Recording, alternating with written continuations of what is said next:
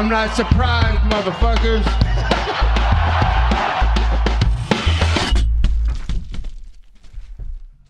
Bonjour à tous, épisode numéro 33 du Guillotine Podcast. On va parler de la carte UFC on ABC One. Première des trois cartes de cette semaine complètement folle avec un agenda fou côté UFC avec trois cartes en une semaine. La première étant UFC on ABC One, Calvin Qatar contre Max Holloway. Aujourd'hui, on récapitule cette carte, tous les combats de la main card. Il en fallait pas moins pour, euh, pour nous satisfaire, nous fans de MMA, après cette lourde pause de deux semaines pendant les vacances de Noël. Euh, bon, évidemment, on a été gâtés en, sur fin 2020, on en a parlé euh, plusieurs fois dans le podcast, sur évidemment l'intensité des cartes, le fait qu'on ait beaucoup de contenu et qu'on soit rassasié au niveau des combats. Et ben, une pause de deux semaines, oui, ça peut faire du bien, tout le monde en a besoin, mais au final, les combats nous ont manqué, on est vraiment content de les retrouver. Encore une fois, pour y avec euh, cette triple carte en une semaine, il y a des noms qui ont évidemment retenu euh, mon attention euh, pour, la, pour cette carte-ci, pour UFC en ABC One.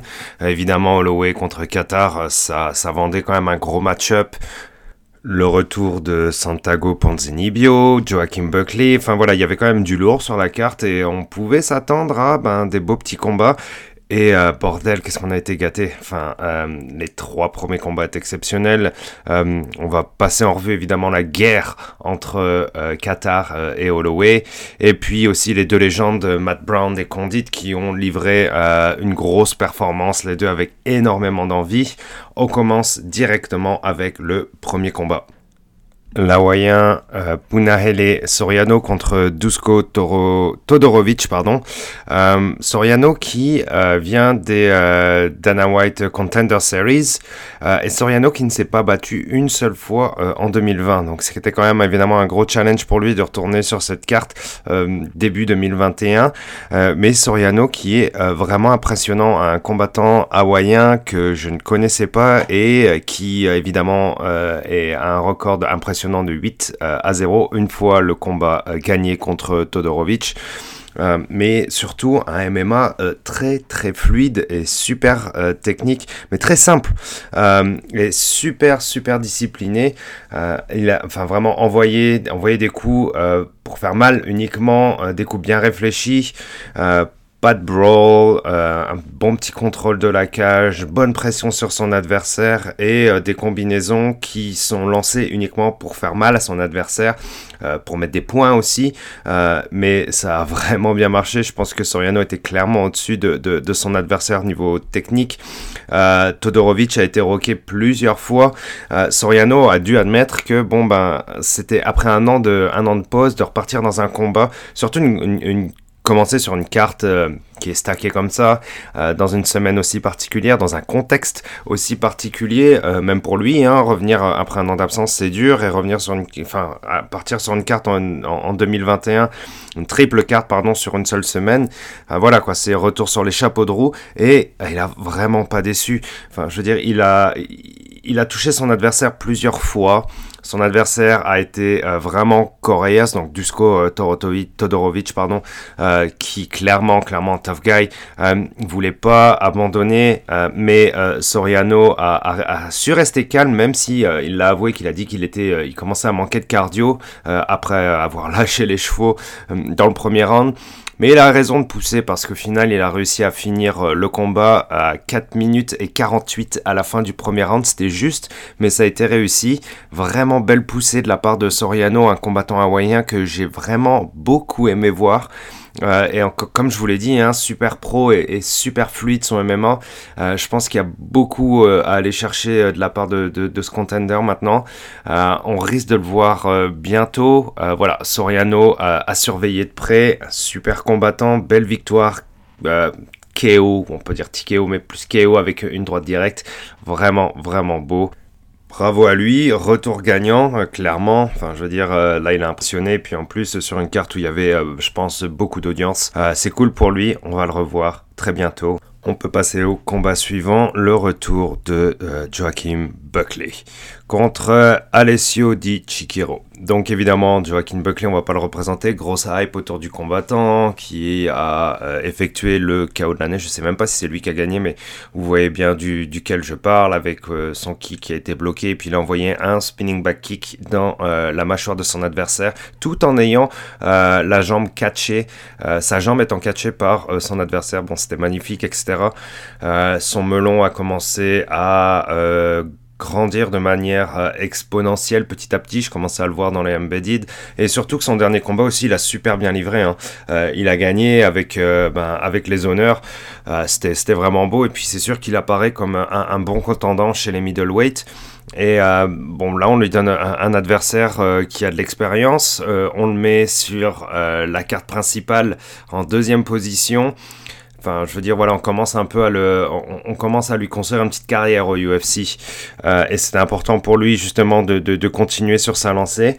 Malheureusement, ça s'est vraiment pas passé euh, comme il le fallait pour lui. Euh, Alexio Di, Chirico pardon, a réussi à le knockout avec un high kick, car Joaquin Buckley a anticipé, je pense, peut-être un takedown ou alors des coups au corps, mais en tout cas, il s'est mis plus vraiment sur ses appuis, il s'est positionné très bas. Euh, pendant ce temps-là, Alessio Di, Chirico a, réussi à envoyer ben, ce. Euh, ben, c'était plus un middle kick qu'il envoyait, c'était pas vraiment un high kick. Mais comme euh, Joaquin Buckley était vraiment genre bas sur ses appuis afin d'anticiper comme je vous dis, pas sûr, peut-être un takedown, ou alors peut-être justement son adversaire qui avançait vraiment sur lui, puis il voulait repousser, il voulait le repousser, mais en tout cas il était vraiment très bas. Puis au final, ce middle kick euh, s'est transformé en high kick parfait qui arrivait genre un peu au-dessus de sa tempe. Euh, c'est pas arrivé avec euh, le pied tibia, c'est plus arrivé avec le haut du tibia genou limite. Joaquin Buckley s'est fait mettre ben, KO genre directement quoi, au bout de deux minutes. Le, le combat n'a pas vraiment eu lieu il y a eu des échanges, euh, bref, euh, c'est clair et net que Alessio Di Chirico était venu pour, euh, ben, pour, pour un upset, hein, comme on dit, vraiment pour le mettre à mal, et ça, ça a bien fonctionné. C'est coup de froid, quoi. Coup de froid pour Joaquin Buckley. comme je vous dis, hein, surtout sur, sur une carte de, de ce niveau-là, c'est voilà, tout, tout, le monde va, va, va retenir ce KO-là, ça, ça, va être dur pour lui. Mais bon, qui, qui, ne, qui ne perd pas, quoi. Tout le monde la plupart des combattants, même les meilleurs, perdent.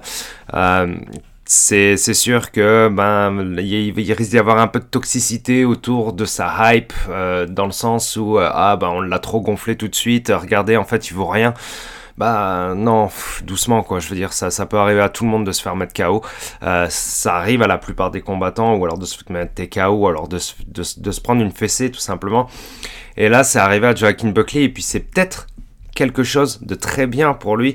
Parce que comme je vous le dis, genre, euh, euh, sans vouloir le juger, évidemment, je le connais pas, hein, mais euh, c'est sûr que quand je le voyais parler dans les embedded, dans ses interviews, ben on sentait un petit peu le melon grossir, quoi.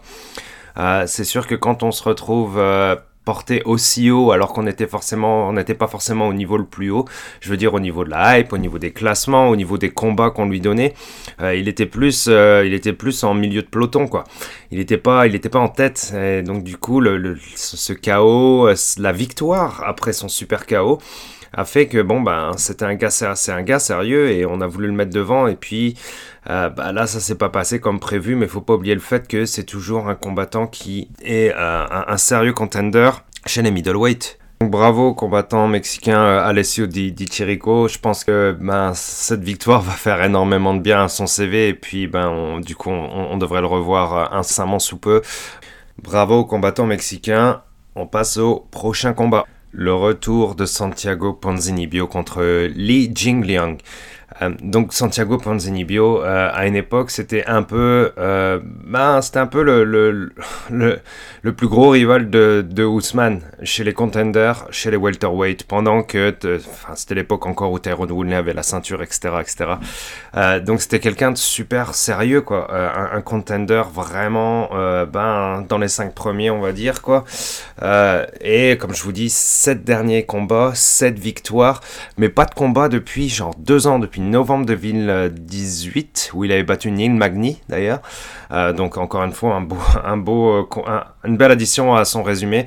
Euh, et qui devait se battre contre Li Jingliang, qui est un combattant chinois qui, euh, ben, lui aussi est poussé un peu sur le UFC parce que ben, il y a un gros marché en Chine, parce que il y a des grosses installations MMA en Chine, ça commence à devenir populaire comme sport. Et euh, bah, évidemment, le marché, euh, le marché MMA pour, euh, bah, pour le pay-per-view, pour les abonnements, etc. La, la Chine, c'est énorme. Enfin, je veux dire, c'est pas seulement pour, pour le UFC, c'est pour l'entertainment, c'est pour le sport. Je tous les, tout ce qui est pour droit sportif, football, etc. Par exemple, la Chine est un marché énorme. Tout le monde veut sa part du gâteau, c'est normal. Donc il y, a, le talent, euh, il y a la tradition des arts martiaux en Chine, et puis il y a le marché. Donc c'est sûr que pour le, UFC, c'est une belle cible, je pense.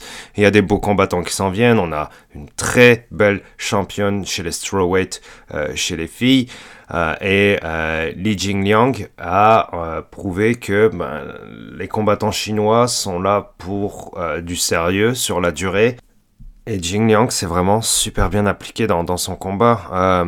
Peut-être que Ponzinibbio n'était pas super en jambes après une si longue euh, absence. Il a eu des, beaucoup de blessures aussi euh, récemment. Il a eu du mal à, se mettre vraiment en santé. Li Jingliang, lui, est super affûté. Hein. Euh, il, a été très sérieux dans, son approche.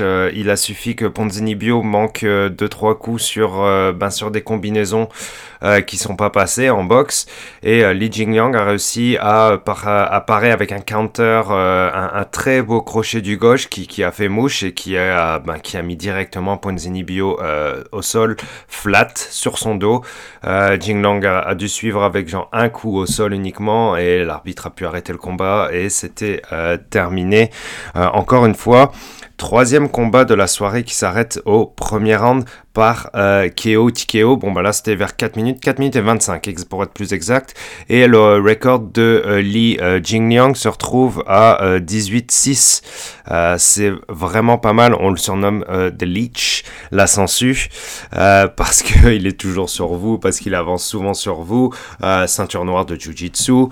Voilà, c'est, c'est ça devient un vrai contender chez les welterweight. Je serais Vraiment, euh, bon, il a perdu contre Neil Magny à la décision euh, récemment.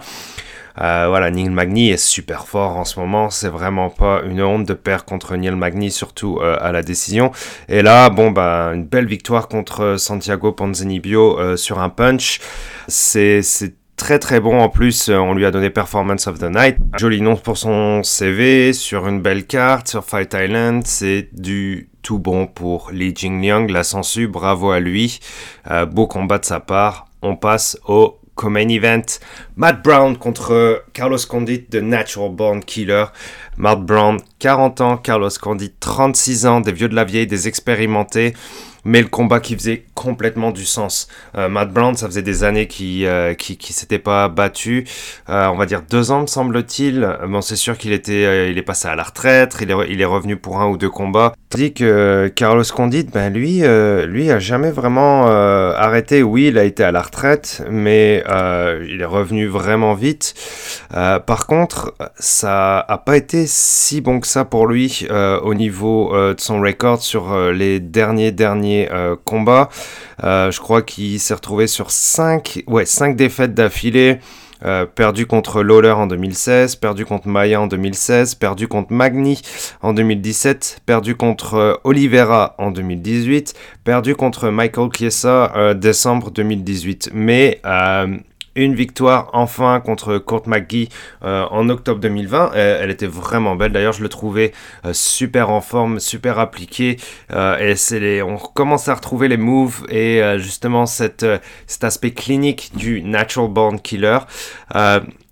Et là, il se retrouve contre Matt Brown, qui est ben, peut-être genre le combattant détenteur des plus beaux coudes dans l'UFC, avec John Jones peut-être.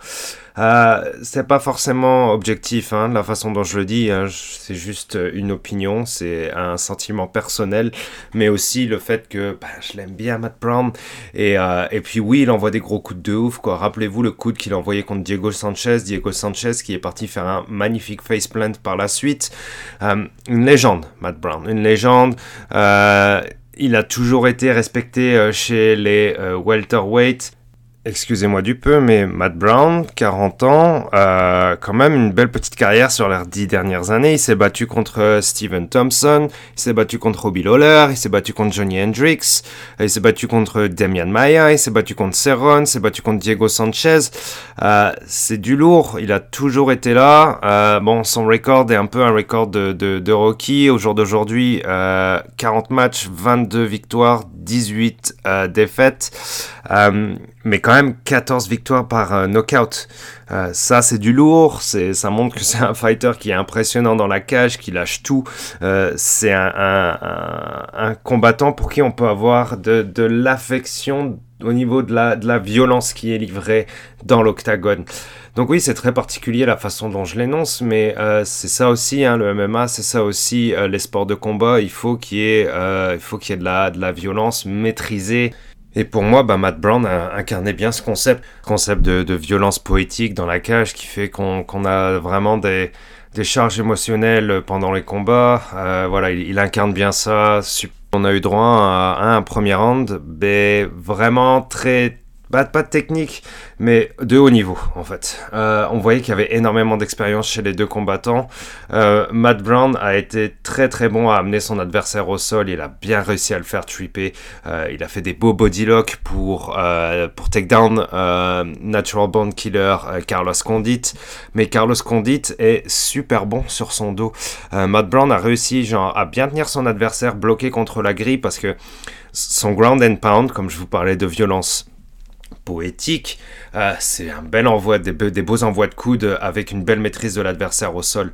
Euh, évidemment, c'est pas du, c'est pas du tout du Khabib, mais bon, on pense un peu euh, forcément au fait que ben, d'être au-dessus de son adversaire et d'envoyer du ground and pound, on pense directement à Khabib, mais c'est une technique qui est très répandue évidemment en, en MMA et c'est une technique que Matt Brown peut très bien maîtriser et qu'il a essayé de vraiment bien maîtriser dans ce premier round, mais Condit était euh, super bon. Elle a même essayé de, placer quelques triangles. Euh, mais Matt Brown, pour moi, a gagné le premier round au niveau bah, justement de la domination et de garder son le contrôle sur son adversaire en sol. Même si Condit s'est bien défendu, c'est Matt Brown qui était au-dessus et Matt Brown qui a toujours mis la pression. Je pense que euh, les deux rounds euh, suivants ont, aussi été un magnifique back and forth entre genre justement essayer de mettre ses, adversaires au sol. Euh, Condit a réussi à faire un énorme beau sweep sur Matt Brown d'ailleurs. Il me semble que c'était à la fin du premier. Je ne me rappelle plus. Peut-être la fin du deuxième aussi.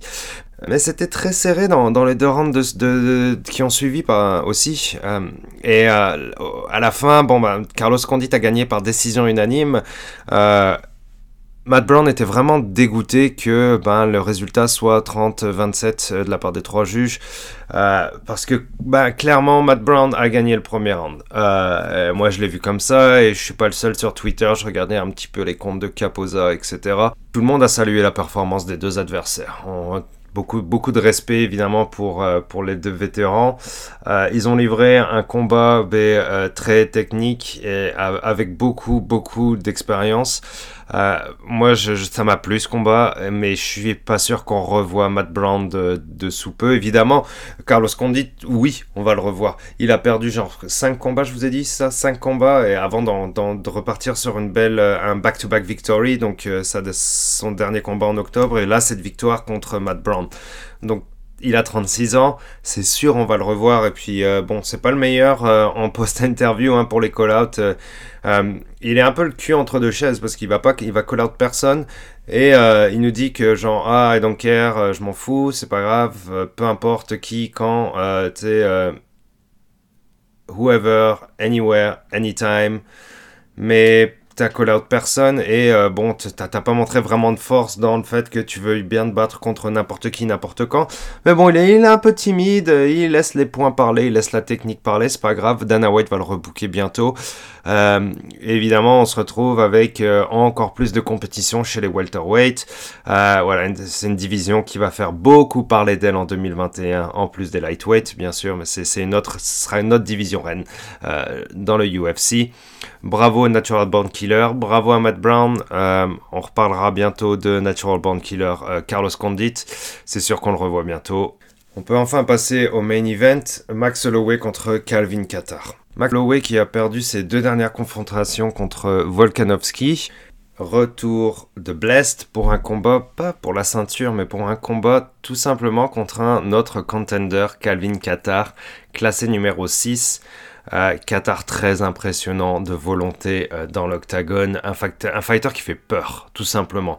Euh, quelqu'un qui avance fort, qui envoie beaucoup de coups, qui recule pas, qui est parti dans une guerre complètement folle contre Jeremy Stevens et qui l'avait battu d'un coup de complètement affolant.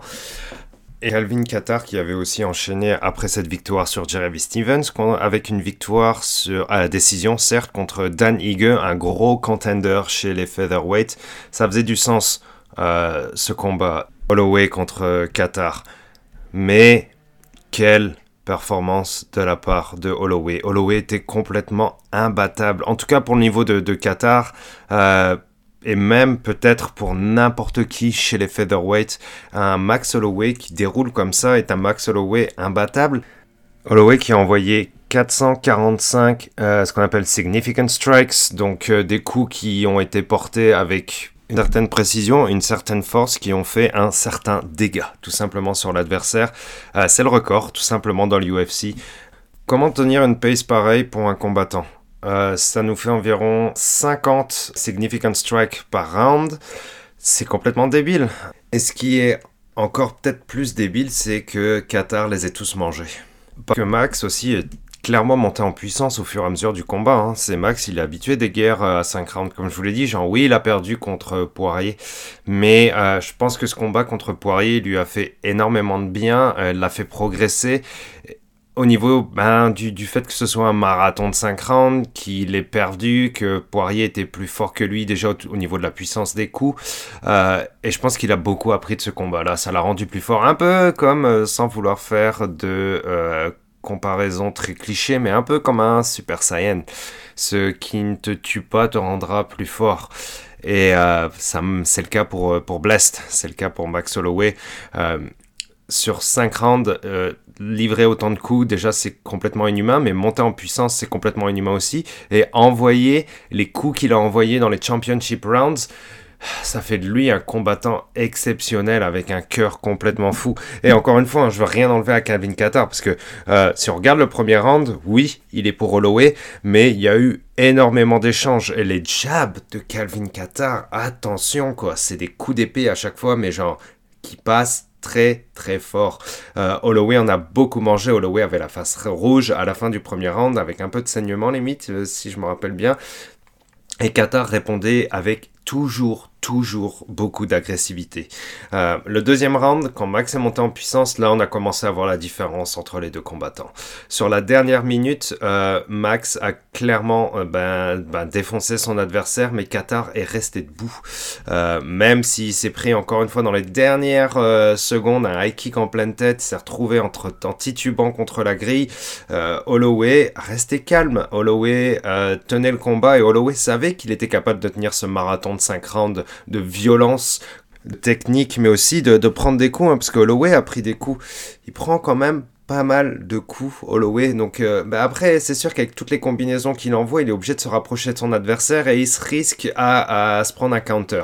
Ce qui lui est arrivé plusieurs fois parce que Qatar, comme je l'ai dit, a un gros gros cœur de la part du combattant et ne voulait absolument euh, rien lâcher. Qu'est-ce que les coups de Holloway ont fait comme dégâts à la fin du deuxième? J'en reviens pas encore une fois comment il titubait euh, Qatar et qu'il était toujours là. Holloway envoyait tout ce qu'il pouvait. Euh, d'énormes coupures évidemment sur le front de Qatar à la fin du deuxième. Ça a encore continué. Et le troisième, rebelote. Encore des échanges et puis ça cognait, ça cognait très très fort. Qatar, encore une fois, répondait très très fort à chaque fois. Hein. Holloway gagnait les combinaisons. Il envoyait des meilleures combinaisons, 1-2, 1-2, 3, 4. Son 1-2 à Holloway est magnifique. Le nombre de fois où il lui a passé à Qatar, envoyer un jab, attendre le counter de, le, counter de Qatar. Qatar envoyait un counter qui était généralement une grosse droite. Holloway reculait et pendant que Qatar avançait avec le menton un petit peu en avant, ben Holloway renvoyait un 1-2 derrière. Pap, pap, pap. Et là, ça faisait très très mal euh, chez Qatar, mais Qatar était toujours invincible. Quatrième round ressemblait énormément à ça, avec beaucoup de domination de la part de Holloway. Euh, Et le cinquième round, bon bah alors là c'est là où on part dans la débilité euh, extrême, où euh, bah, Max Holloway genre parlait aux commentateurs pendant que les commentateurs faisaient euh, bah, leur boulot de commenter tout simplement, où Holloway disait genre non non mais regardez je suis le meilleur boxeur dans le UFC, il regardait pas son adversaire, il regardait pas Qatar, et il faisait bon bah un peu un peu des petits moves un peu bah, qu'on pourrait voir comme Mais, euh, mais non, il était juste bon et euh, il était capable de le faire et il l'a fait. Ou euh, bon, bah, il regardait pas, il envoyait des jabs à la vlog à son adversaire, des jabs qui faisaient mal et que mes Qatar restait debout. Qatar a survécu à ces 5 rounds et Holloway a poussé la machine pendant 5 rounds. Holloway a gagné tous les rounds. Holloway a largement gagné par la décision unanime. Euh, voilà, le nez de Qatar à la fin de, de, ce combat-là était genre très difforme, on va dire, euh, aplati avec un trou au milieu. Ça faisait peur à voir, avec une face très puffy, comme on dit, très gonflée. Euh, bon, Holloway aussi a pris des coups, donc ça c'est sûr que pour sa carrière, parce qu'il a commencé jeune, il a que 29 ans et puis il a encore une belle carrière devant lui chez les featherweight. Euh, je sais pas si c'est super bon de se prendre autant de coups. Après, euh, je sais pas si vous vous rappelez de l'épisode où on avait un peu peur pour lui pour euh, le combat qu'il devait faire contre Khabib et où il a dû se retirer parce que bon, son weight cut se passait pas aussi bien que prévu.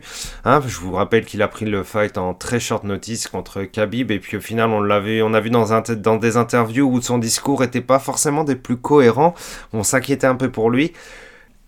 Puis là, quand je vois tous les coups qui se prend contre Qatar, je me dis genre, c'est peut-être euh, c'est peut-être chaud d'avoir une longue carrière pour Max. Peut-être que Max devrait reprendre sa ceinture, la défendre une fois ou deux, et puis arrêter quoi. Je veux dire, qu'est-ce que t'as à prouver T'as as battu Aldo deux fois, t'as euh, défoncé Ortega, t'as défoncé Qatar, mais c'est Volkanovski quoi c'est Volkanovski le seul problème pour Holloway parce que, bon, peut-être on pourrait réfléchir encore une fois, a-t-il gagné le deuxième combat, bla bla bla bla bla. On peut en parler pendant des heures, à la fin, il n'avait pas la ceinture, il n'a pas récupéré sa ceinture, et ça, ce serait un très beau défi pour lui. Mais, en attendant, on a annoncé Volkanovski contre Brian Ortega euh, pour UFC 250 fin mars. Holloway va devoir attendre, mais Holloway a fait un statement énorme samedi dernier. Holloway est fantastique. Euh, c'est un boxeur de, dans le MMA, du moins euh, de, de, haute volée. Euh, peut-être le meilleur. Bon, il a dit que c'était le meilleur. Évidemment, Connor lui a répondu. Bla bla bla bla bla bla. voilà, vous savez que j'aime pas trop parler de drama. Holloway a, livré une performance exceptionnelle. C'est un, fighter, un fighter tellement charismatique. C'est peut-être mon, mon combat préféré de Holloway à date c'est vraiment euh, c'était une performance qui a laissé énormément de monde genre sur leur cul. Clairement sur leur cul. Puis euh, le match-up euh, était très bon parce que Qatar est quelqu'un qui est vraiment tough. Donc c'est sûr que ben, c'était impressionnant sur la longueur et c'est moi c'est en fait cette violence qui a été développée sur 5 rounds et cette technique et le fait qu'il soit resté carré tout du long. Puis évidemment, Qatar qui soit resté debout, hein, c'est n'importe quoi. Voilà, c'est uh, So You Wanna Be a Fighter, en gros. C'est ça que je retiens à la fin de la journée. Euh, c'est genre ce courage, tout cet abnégation, pardon, toute cette volonté, euh, tout cet effort physique euh, sur la durée qu'il faut donner, c'est complètement débile. C'est ça être un fighter aussi.